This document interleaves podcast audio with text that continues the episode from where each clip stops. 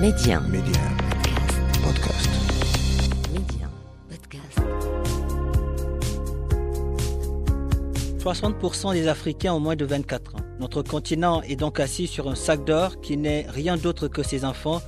Aujourd'hui, miser sur la jeunesse africaine, c'est miser sur l'avenir du continent. Et cette jeunesse qui ose ne cesse de nous montrer que c'est elle qui détient la clé de l'émergence. En s'appuyant sur la toute-puissance du numérique, ils parviennent aujourd'hui à révolutionner des secteurs prioritaires comme l'éducation, la santé, le transport, l'agriculture et j'en passe, car la liste est très longue. Alors chez Médian, c'est parce que nous savons que cette jeunesse a un incroyable talent, c'est parce que nous croyons à sa capacité de résilience que nous avons lancé Mediap, le podcast qui fait la promotion de l'entrepreneuriat et de l'innovation technologique en Afrique. Avec moi, Papa Diouf. L'Afrique, un continent d'opportunités et sa jeunesse bien plus qu'un trésor. Bonjour à tous et soyez les bienvenus dans ce numéro de Mediap. C'est une start-up qui a redonné le sourire à des personnes en situation de handicap. La jeune pousse est en Tunisie et c'est dans la ville de Sousse qu'elle est basée. Aujourd'hui dans Mediap, nous parlons de la start-up Cure Bionix. Elle met l'intelligence artificielle au service du bien-être de la personne en situation de handicap. En quoi faisant? En mettant à sa disposition une prothèse, une main bionique imprimée en 3D. Mohamed Dawafi est le fondateur de cette start-up. Il est aujourd'hui l'invité de Mediap. Bonjour Mohamed. Bonjour, merci pour l'invitation et merci de, de, parler donc de l'innovation dans notre continent qui, qui ne cesse pas donc d'impressionner le monde en fait, mais mais aussi qui, qui a un fort impact. Donc, merci infiniment. Bah, c'est toujours un plaisir de, de, montrer cette belle image de, de l'Afrique à, travers vous, vous qui êtes entrepreneur, vous qui êtes à la tête de Cure Bionix. Alors, Mohamed, est-ce que vous vous rendez compte aujourd'hui de l'impact que votre start-up sur le quotidien de, de ces personnes en situation de handicap et qui ont aujourd'hui la possibilité de pouvoir faire des choses qu'elles n'imaginaient pas être en mesure de réaliser ah oui, en fait, euh, en fait, c'est notre motivation ultime -hmm. et c'est notre satisfaction malgré les difficultés, les obstacles.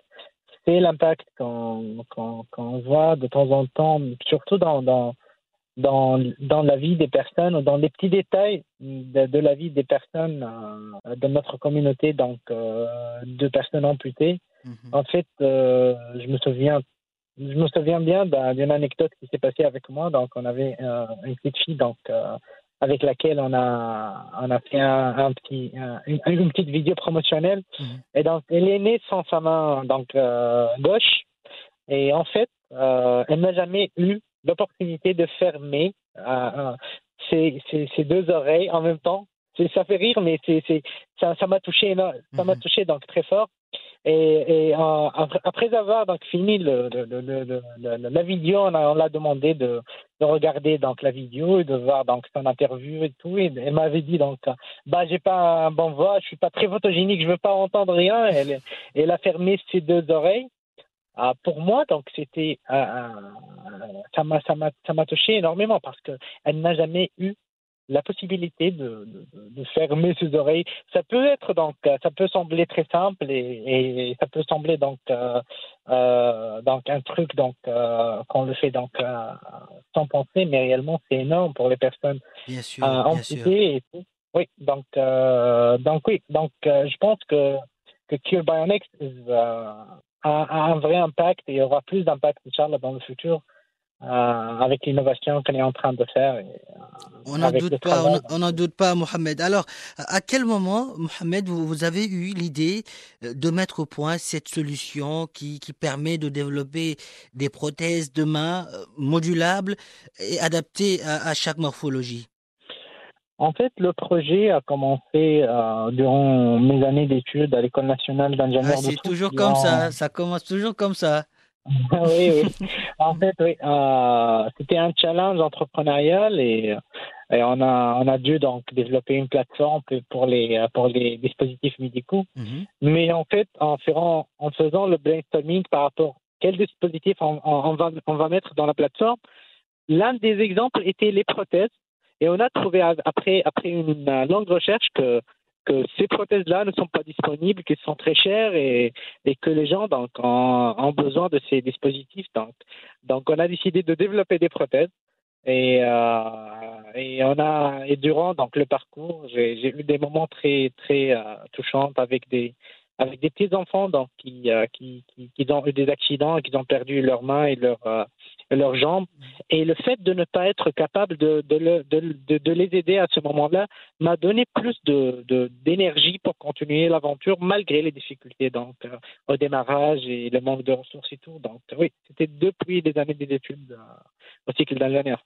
Et je vous le dis, Mohamed, ce que vous faites, c'est vraiment très noble, très noble et très humain même, je dirais, comme, euh, comme mission. Techniquement, dites-nous comment fonctionnent cette, ces, ces, prothèses, cette main bionique. Comment, comment elles fonctionnent techniquement? D'accord. En fait, euh, le cerveau humain envoie des, euh, des ordres à Mhm. travers les neurones qui se transforment après en des signaux électriques qui excitent les muscles pour faire des contractions, des relaxations. En fait, le problème pour un amputé, c'est euh, qu'il a perdu sa main, qui est la partie motrice ou la partie actionneur. Alors pour nous, on utilise, on remplace cette partie motrice et on détecte la partie signal, euh, la partie contraction musculaire, et on, on, et on crée cette, cet interfaçage entre les signaux et les, et les, moteurs pour créer des mouvements qui font la simulation des, de la main biologique. Euh, donc ça, ça s'appelle des prothèses myoélectriques. Donc on parle de l'électromyographie pour euh, juste pour information technologique. Et c'est à ce moment qu'intervient l'intelligence artificielle. C'est bien ça? Oui, oui, oui. En, en, fait, on est en train de d'améliorer notre algorithme grâce Mhm. à l'intelligence artificielle pour avoir un fonctionnement de plus en plus intuitif et en plus de plus en plus naturel parce que euh, euh, maintenant, si tu si on utilise nos mains, on va pas trop penser. Donc c'est un peu donc inconscient. Mhm. Et euh, mais si on utilise par exemple un, un truc donc euh, un, un, un, outil donc qui est externe à notre à notre corps humain, on va penser comment l'utiliser. Donc on est en train de minimiser ce, ce, cette gap là entre entre l'ordre l'ordre biologique, les signaux musculaires et l'action robotique. Et c'est là où l'intelligence artificielle intervient pour, euh, pour compenser cette, euh, ce problème-là. D'accord. L'écologie également, Mohamed, est au cœur de vos recherches. La preuve, vous utilisez des matériaux écologiques pour développer ces prothèses. Pourquoi avoir fait ce choix? En fait, on ne va pas donc résoudre des problèmes pour créer d'autres problèmes dans le monde. Mmh, mmh. Donc, euh, donc, on a dit donc euh, qu'on va utiliser des matériaux éco-responsables et en même temps qui, euh, qui sont aussi qui ne font pas de, de, de problème pour le, pour, la, pour le corps humain et pour l'utilisateur. Et donc, on utilise des matériaux qui sont à base de maïs, donc ça s'appelle le PLA pour, pour les connaisseurs. Euh, aussi, pour le futur, on va opter pour, pour une stratégie de recyclage euh, du déchet plastique qu'on utilise, qui est responsable bien, mais euh, pour en fait le recycler et le réutiliser dans le process, et même pour les prothèses dans le futur qui seront remplacées, donc soit pour pour avoir une autre taille, ou soit pour pour pour la réparation et tout, mmh. pour recycler toutes les prothèses et avoir à avoir donc euh, ou être euh, ami de l'environnement et euh, c'est ça qu'on veut faire de l'impact sans nuire à l'environnement. D'accord. J'ai même vu, j'ai même vu à travers mes recherches que ces, ces prothèses que vous développez sont, disons, rechargeables grâce à, à l'énergie solaire. Oui, oui, en fait, on a utilisé, donc, on ne va pas réinventer la route bah, Mhm. pour, pour plusieurs parties donc, euh, de, notre, de notre innovation. Donc, on a créé seulement une interface pour avoir euh, accès euh, ou pour, pour, pour, pour pouvoir charger la prothèse à Mhm. travers des, des petits panneaux donc, euh, solaires, des petits chargeurs solaires, parce qu'on a, on a trouvé que plusieurs pays, surtout dans les pays moins développés, n'ont pas d'accès à l'é- à l'électricité ou bien qui ont moins d'accès que d'autres pays. Et donc, on a dit qu'une personne avec des prothèses et qui, qui est dépendant euh, sur cette prothèse-là ne va pas passer plusieurs heures de, de sa journée ou bien plusieurs journées de, de sa semaine sans Mhm. la prothèse. Et, et donc, on, on- on veut, on veut garder cette partie de durabilité et, euh, et de sûreté du produit.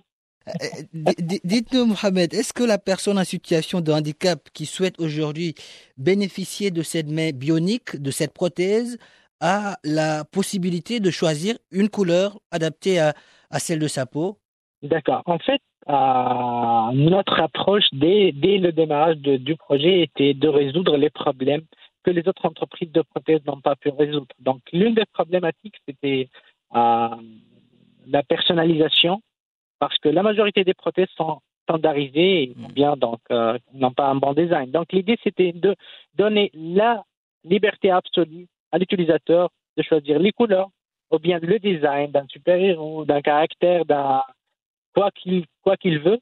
Euh, et finalement, il peut avoir même un, un gant silicone qui, mhm. euh, qui semble à sa, à sa, peau.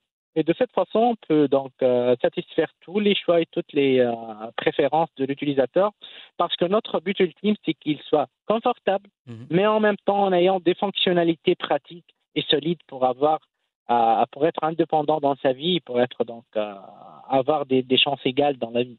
Confortable, mais aussi accessible, c'est important de le dire. Euh, qu'en est-il de la commercialisation justement? Est-ce que ces prothèses coûtent cher? En fait, tout est relatif dans la vie. Euh, mm. donc, euh, par rapport aux prothèses qui existent sur le marché, on parle des prix qui, qui vendent de 15 000 dollars et ou de 10 000 dollars et qui peuvent atteindre même les 100, 120 000 dollars et plus. Pour nous, on a décidé de, euh, d'offrir un prix qui est plus compétitif. On parle d'une de, de, prothèse à partir de 3 000 dollars et euh, qui est donc euh, une portion du prix le moins cher sur le marché. Et avec la technologie et avec la partie recherche et développement, on va essayer d'optimiser de plus en plus pour avoir un prix à moins, mhm. mais aussi pour avoir des façons de paiement plus, plus confortables pour l'utilisateur, à travers des partenariats avec des assurances ou les banques et tout. Et euh, c'est pour la, pour la rendre de plus en plus accessible. C'est notre mission, hmm. démocratiser l'accès aux prothèses bioniques fonctionnelles. D'accord. Euh, en ce moment, ces, ces, prothèses, elles sont seulement vendues en, Tunisie ou bien on peut les trouver dans d'autres pays? D'accord. Donc, on est maintenant euh, dans la partie finalisation de produits, donc version publique qui sera lancée très très bientôt hmm. en Tunisie.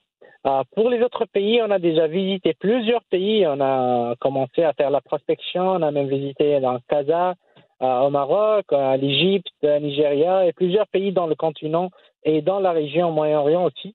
Donc, on va, on va travailler avec une méthodologie donc décentralisée dans la partie prise de dimension et prise de mesure et tout, mais une, une, stratégie de fabrication centralisée. On, on, aura des prothèses qui, sont, qui seront shippées donc, euh, ou livrées comme, comme d'autres articles sur Amazon. Donc, ça sera très simple. Tu vas, donc, tu prends les mesures et tu, tu vas recevoir ta prothèse à la maison. Ce sera moins stressant et ce sera plus cool pour l'utilisateur. C'est excellent, c'est excellent de voir que ces prothèses traversent aujourd'hui les frontières de la Tunisie.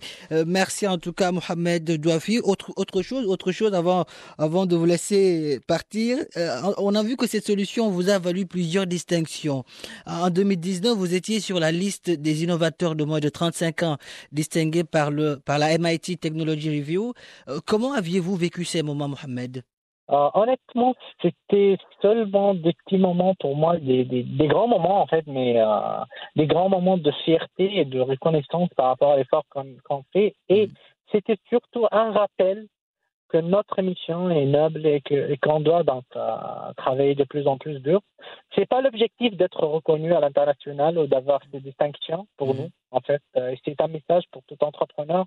Ça fait partie du jeu ça, ça fait partie de, de, de, du marketing et du brand de, de, la start-up, mais ça fait aussi, ça fait aussi donc, euh, ça nous fait énormément fiers et ça nous donne de l'énergie pour continuer l'aventure, soit la Mighty Tech Review, donc la distinction, soit la force.